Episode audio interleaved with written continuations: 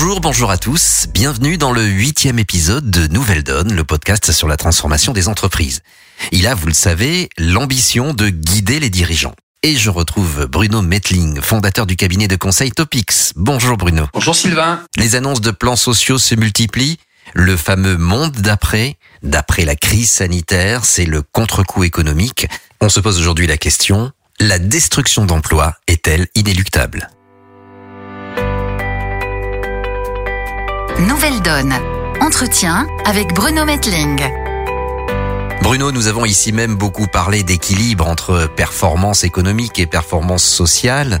Que se passe-t-il quand l'équilibre est rompu et que la situation économique des entreprises est fortement menacée? C'est vrai, Sylvain, la situation euh, aujourd'hui est extrêmement préoccupante pour de nombreuses entreprises euh, qui auront euh, souvent besoin de deux à trois ans hein, pour retrouver le niveau d'activité habituel. Donc c'est vrai que le choc de grande ampleur qu'on a déjà, tout le monde a bien en tête et qu'on a déjà eu l'occasion de commenter, est réel et a un impact très fort dans la situation des entreprises. Pour autant, il faut observer que les situations sont très variables d'une entreprise à l'autre.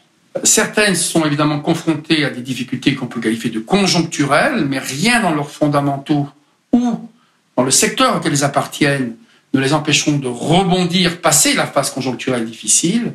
D'autres sont confrontées à des situations plus structurelles, à des difficultés plus lourdes, et elles subissent évidemment aujourd'hui, de manière amplifiée, parfois des décisions non prises, des mesures reportées, bref, des faiblesses qui étaient déjà présentes avant la crise, mais évidemment, que la crise a révélé et accentué.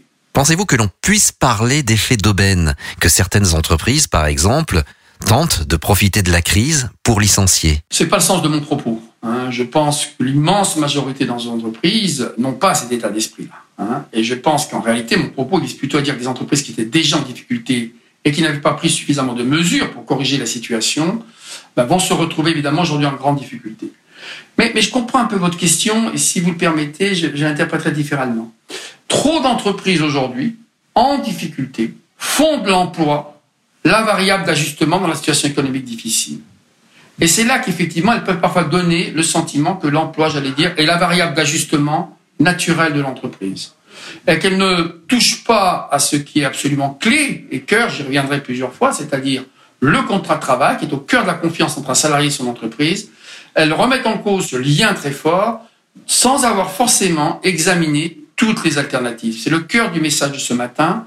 Trop d'entreprises vont trop vite aujourd'hui à la case licenciement, PSE, sans avoir examiné forcément toutes les solutions alternatives. Alors justement, Bruno, quelles sont les alternatives à ce fameux PSE bah, Évidemment, il y a toute une série de situations et encore une fois, la situation est très variable et spécifique à chaque entreprise. Donc le premier message que je veux partager avec vous aujourd'hui et avec tous ceux qui nous écoutent, c'est que chaque entreprise en difficulté a d'abord la responsabilité de faire un diagnostic réaliste de sa situation économique par rapport à la baisse d'activité qu'elle subit incontestable. Le premier élément du diagnostic, il faut vraiment démarrer par là, c'est quel est le niveau de baisse de mon activité, quelle projection pour l'avenir, est-ce que ce sont des difficultés passagères et absorbables par l'entreprise ou par le groupe auquel j'appartiens Est-ce que ce sont des difficultés conjoncturelles ou, comme je l'ai dit tout à l'heure, des vrais sujets structurels qui, de toute façon, vont conduire à revisiter l'outil de production, l'organisation de la production Et une fois qu'on a fait ce travail d'analyse de l'origine des difficultés et des conséquences pour l'entreprise, encore une fois qu'il faut faire très scénario et de manière approfondie, avant de s'attaquer à l'emploi, il faut se poser la deuxième question, quels sont les autres leviers activables? Mon message aujourd'hui, il est de dire qu'il y a un énorme gâchis à aller tout de suite sur la case emploi. Ça coûte extrêmement cher. C'est un gâchis de compétences qui peut être considérable et très difficile à reconstituer. Je vais vous donner un chiffre. On estime à 17 000 euros par salarié par an en moyenne les coûts des dysfonctionnements au quotidien de l'entreprise. Process inadapté, multiplication des comités inefficaces, etc., etc. C'est considérable. Et c'est évidemment un levier de performance inestimable qu'on peut mobiliser pour alléger ces coûts. Dans les sites de production, notamment, c'est tout un débat qui est en train de naître sur les entreprises résilientes par rapport aux entreprises qui étaient uniquement dans des logiques de productivité, de flux tendu, etc. Dans les sites de production, en même temps qu'on travaille évidemment à des plans de, redressement, beaucoup de ces plans font la chasse à la non-qualité, font la chasse à des organisations qui ne donnent pas d'autonomie aux équipes, pour qu'elles s'organisent plus efficacement. Et on l'a bien vu avec les ruptures d'approvisionnement, avec la crise du Covid. On a vu qu'il y avait certes des entreprises qui donnaient le sentiment d'avoir été optimisées une logique de court terme au maximum avec des flux tendus, etc. Sauf que l'absence de stock, l'absence de capacité à agir différemment sur la situation des clients avait des conséquences économiques pour la production absolument dramatiques et extrêmement coûteuses par rapport à d'autres entreprises qui étaient peut-être moins tendu, mais qui avaient organisé de manière plus autonome les équipes et donc la capacité à réagir à des situations différentes.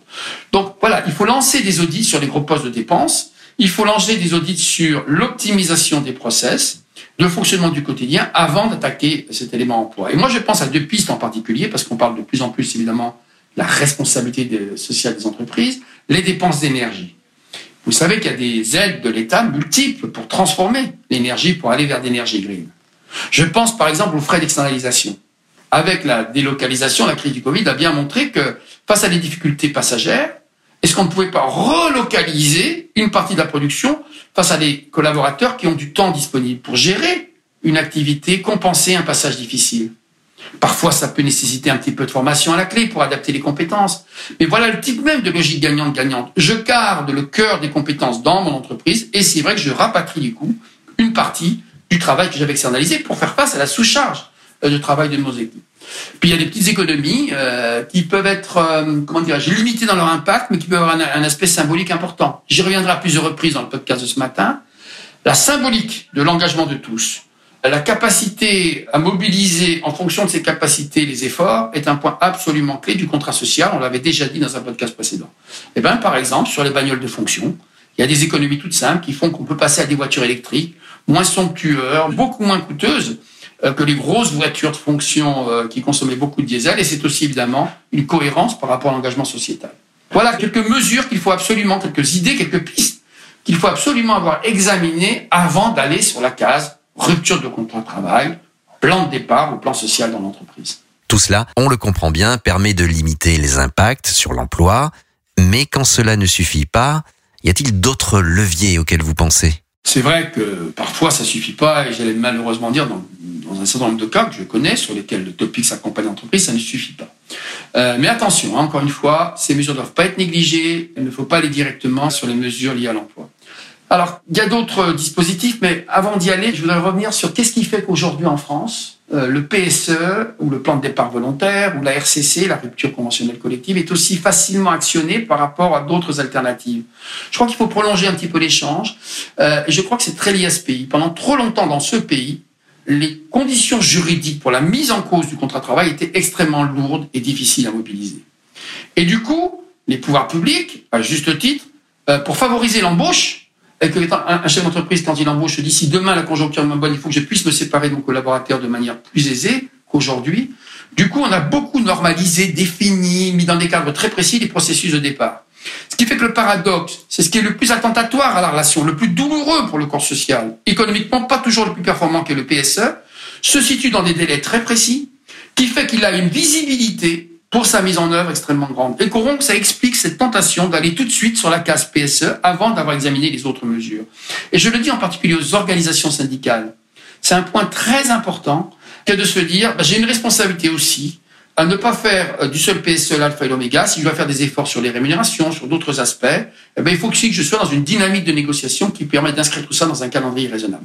Donc voilà, le grand paradoxe de la France, c'est qu'après des années, des décennies où c'était très compliqué et très lourd de devoir se séparer de ses collaborateurs, mettre en cause le contrat de travail. On a normalisé les processus et du coup, la facilitation ou les nouvelles procédures ont transformé en norme naturelle d'ajustement ce qui devrait être au contraire euh, l'exception, le cas le plus difficile qui est la rupture du contrat de travail. Voilà, je suis un petit peu long sur ce thème, mais c'est pour moi clé de bien le comprendre. Bruno, permettez-moi d'y revenir un instant. Quels sont ces leviers qui concernent l'emploi auquel vous faites allusion? Alors encore une fois, il y a une gradation hein, qu'il y a l'impact de la crise sur l'activité. On parlait tout à l'heure des difficultés passagères. Quand c'est possible, ces difficultés sont absorbables, euh, j'allais dire, sans forcément casser le contrat de travail. Il y a différents leviers hein, quand la conjoncture est difficile. Je pense aux mesures d'activité partielle. Vous savez, il y a un nouveau dispositif qui a été mis en place par le gouvernement, euh, la PLD, hein, qui permet précisément, de mon point de vue, d'adresser les entreprises en disant, écoutez, vous êtes momentanément très déstabilisé, c'est incontestable. Vous n'avez pas forcément la visibilité pour éclairer la suite. Donnez-vous le temps du diagnostic dont je parlais.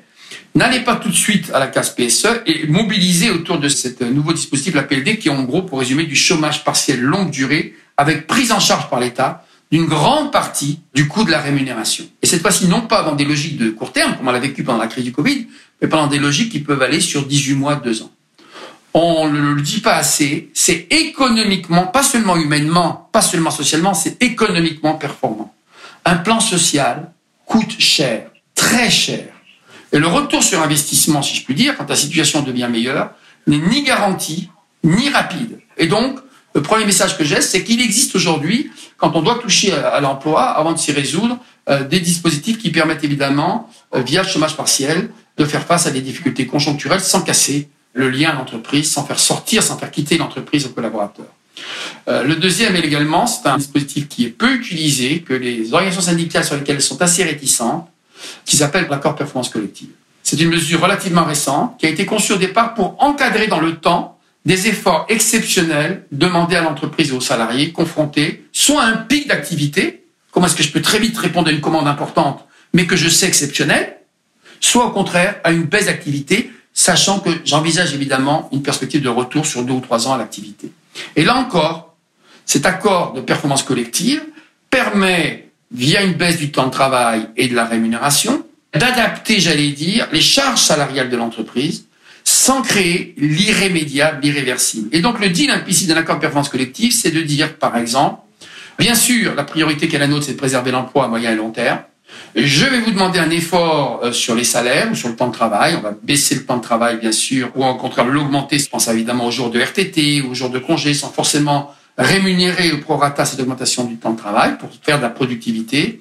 Mais en contrepartie, je m'engage, par exemple, à augmenter l'intéressement à la participation.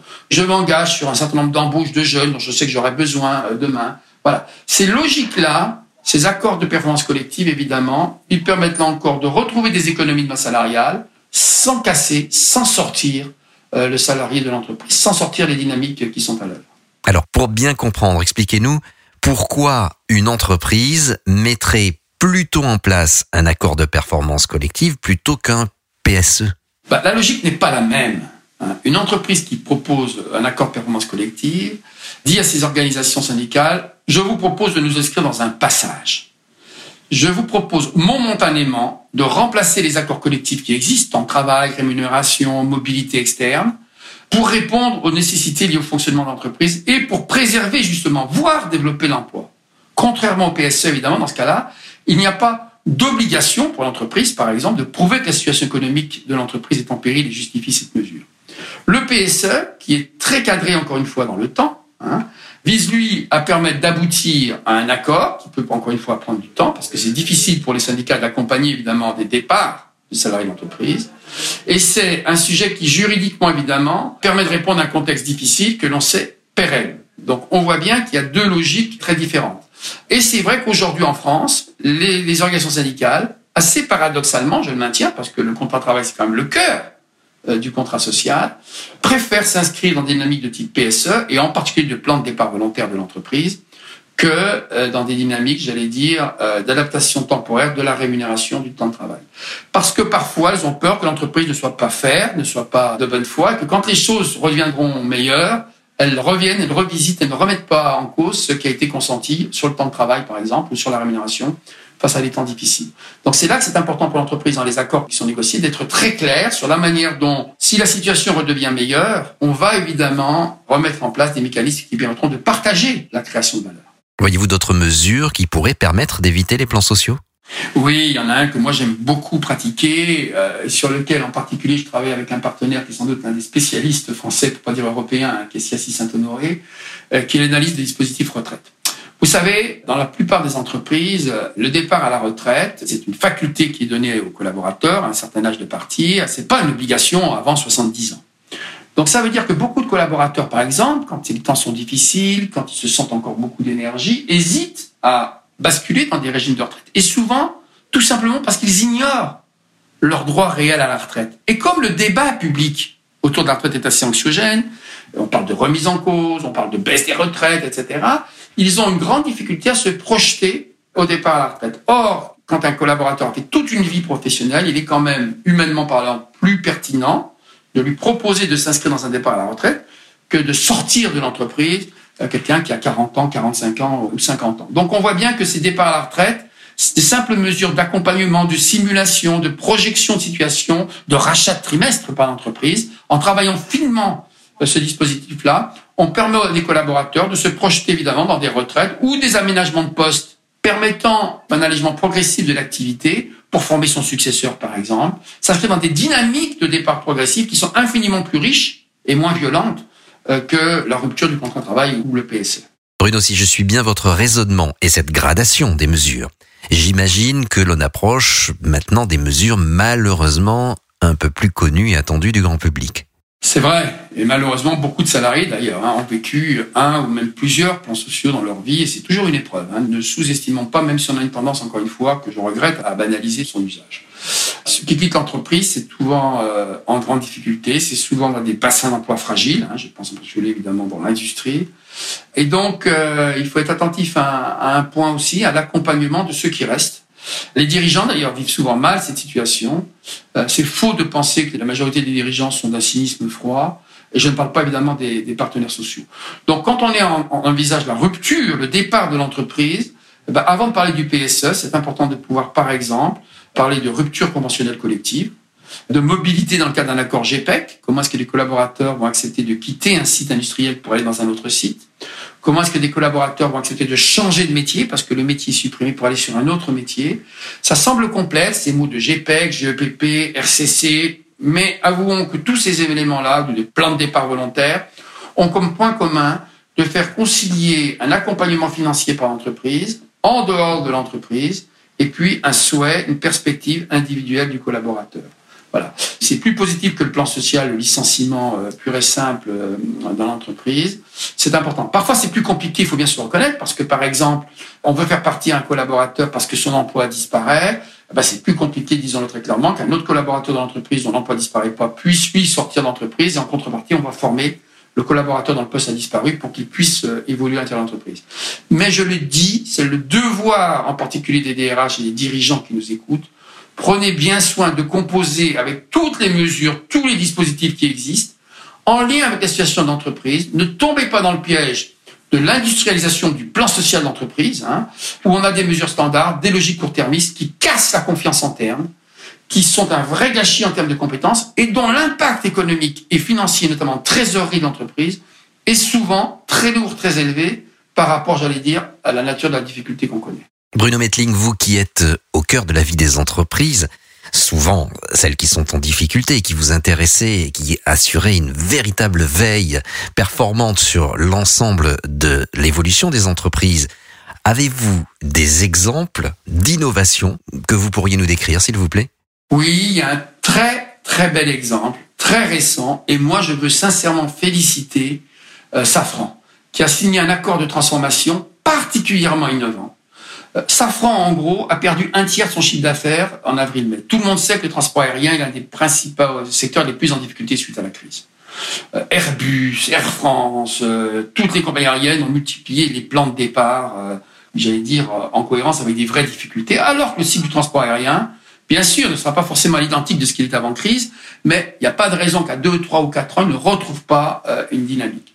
Comme encore une fois, euh, Airbus, euh, qui négocie actuellement un plan de restructuration euh, avec des objectifs de cet ordre-là, même si je ne pas pour moi de stigmatiser les uns par rapport aux autres.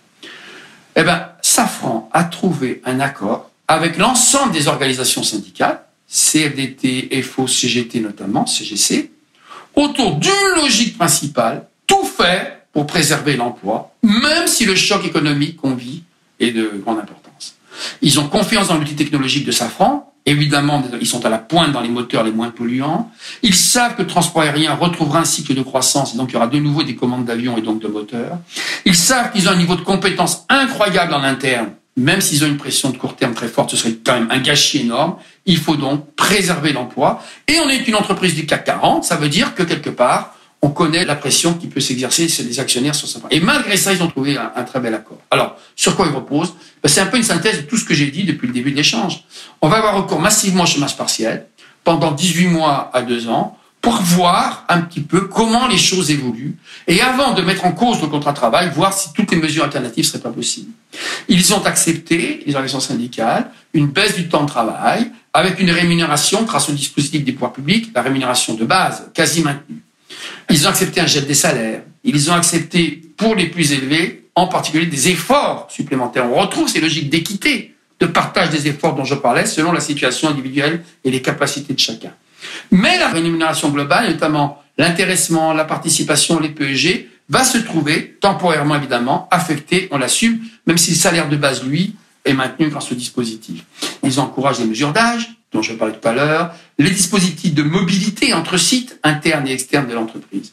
Et cette équité des efforts a abouti à des montants tout à fait comparables en termes d'impact pour Safran à ceux qui auraient été euh, les plans de départ, bien moins coûteux en trésorerie, permet de garder la compétence à l'interne et ça vous explique que de la CGT à la CDT en passant par iPhone et PSE, tout le monde a accepté. Et cerise sur le gâteau, c'est là qu'on voit la responsabilité collective en période de crise. L'entreprise s'est engagée à ce qu'il y ait un effort sur les dividendes. Il n'y a aucune raison qu'on pratique la modération salariale de manière très significative à Safran sans qu'en contrepartie, les actionnaires ne s'engagent sur une modération des dividendes pendant la période. Ben voilà un bel exemple d'équité des efforts qui a évité de passer par la case PSE, en tout cas qui permet de se donner le temps de construire et de faire face, encore une fois, à un scénario alternatif à celui du PSE. Voilà l'exemple type de ce qu'il faut sans doute réaliser aujourd'hui. Un exemple positif et optimiste hein, pour conclure cet échange autour de ce thème. C'était Nouvelle Donne, le podcast sur la transformation des entreprises. Nous nous retrouvons bien vite autour d'un nouveau thème sur le monde de l'entreprise et de son évolution. À bientôt Bruno Metling. Merci Sylvain, merci de votre écoute. Au revoir. Nouvelle Donne. Entretien avec Bruno Metling.